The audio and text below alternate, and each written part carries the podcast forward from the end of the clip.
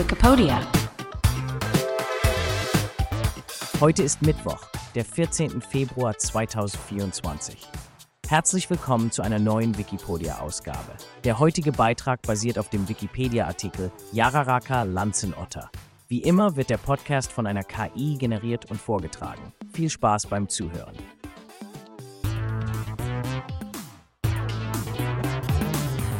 Die Yararaka-Lanzenotter, ein giftiger Überlebenskünstler Südamerikas.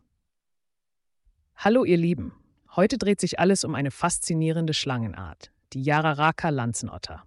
Stellt euch vor, wir begeben uns auf eine Reise in die tropischen Regionen Südamerikas, wo diese geheimnisvolle Schlange ihr Zuhause hat. Seid ihr bereit, mehr über sie zu erfahren? Lasst uns zuerst einen Blick auf ihren Namen werfen. Yararaka stammt aus der Tupi-Sprache und bedeutet so viel wie die, die einen starken Biss hat. Wenn das keinen Respekt einflößt, was dann? Und der Name Lanzenotter kommt von der charakteristischen Form ihres Kopfes, die an eine Lanze erinnert. Ihr wissenschaftlicher Name ist übrigens Bothrops yararaka. Die Yararaka-Lanzenotter erreicht eine stattliche Körpergröße. Ausgewachsene Tiere können eine Länge von über anderthalb Metern erreichen.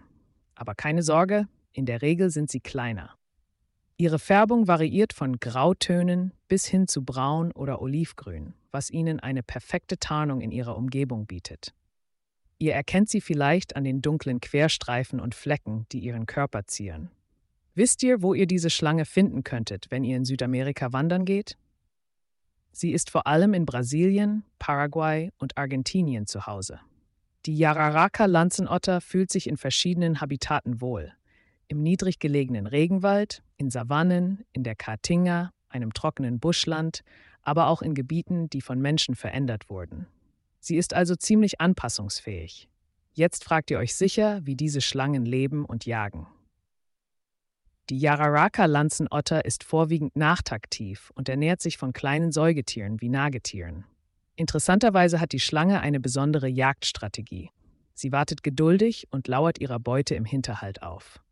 Wenn ein unglückliches Tier vorbeikommt, schnappt sie blitzschnell zu und injiziert ihr Gift.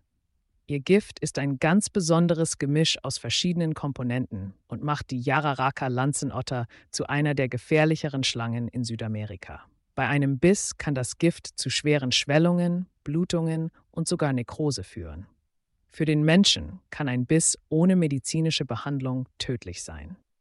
Aber wisst ihr was? Aus dem Gift dieser Schlange wurden tatsächlich Medikamente entwickelt, zum Beispiel zur Behandlung von Bluthochdruck. Manchmal kann also auch das Gefährliche zum Guten gewendet werden, oder? Fortpflanzung ist ein weiteres spannendes Thema bei der Yararaka-Lanzenotter. Sie ist lebendgebärend, das bedeutet, dass die Weibchen lebende Junge zur Welt bringen. Habt ihr gewusst, dass sie bis zu 80 Jungtiere auf einmal gebären können? Stellt euch das mal vor. Die Fortpflanzungszeit fällt normalerweise mit der Regenzeit zusammen, sodass die jungen Schlangen mit besten Bedingungen ins Leben starten. Eine Sache, die wir nicht vergessen dürfen, ist der Schutzstatus dieser Art. Zwar gilt die Yararaka-Lanzenotter aktuell nicht als bedroht, aber der Verlust ihres Lebensraums und die steigende Anzahl von Straßen kann invasiv auf ihre Population wirken. Deshalb ist es wichtig, dass wir über den Erhalt ihres Lebensraums nachdenken und für die Zukunft sichern. Zum Schluss noch eine kurze Anmerkung zur Begegnung mit der Yararaka-Lanzenotter. Wenn ihr jemals auf eine solche Schlange stoßen solltet, ist es am besten, ruhig zu bleiben und langsam zurückzuweichen. Sie beißen nur, wenn sie sich bedroht fühlen. Also wie bei vielen wilden Tieren ist Vorsicht das oberste Gebot. Ihr seht, die Yararaka-Lanzenotter ist ein faszinierendes und respekteinflößendes Tier. Sie spielt eine wichtige Rolle im Ökosystem und hat sogar zur Entwicklung von Arzneimitteln beigetragen. Hoffentlich habt ihr jetzt ein besseres Verständnis für diese beeindruckende Schlange und die Bedeutung des Schutzes ihrer natürlichen Habitate. Was denkt ihr über diese Kreatur? Würdet ihr euch trauen, in ihrem Territorium zu wandern, wissend, dass sie irgendwo im Unterholz lauern könnte? Es ist immer spannend, mehr über die verschiedenen Arten zu lernen, die unseren Planeten bevölkern. Und die Yararaka-Lanzenotter zeigt uns, dass jedes Lebewesen eine besondere Rolle in der Natur hat. Vielen Dank fürs Zuhören und bis zum nächsten Mal auf unserer Entdeckungsreise durch die Tierwelt. Das war der Wikipedia Podcast zum Artikel des Tages Jararaca Lanzenotter. Vielen Dank fürs Zuhören. Bis zum nächsten Mal.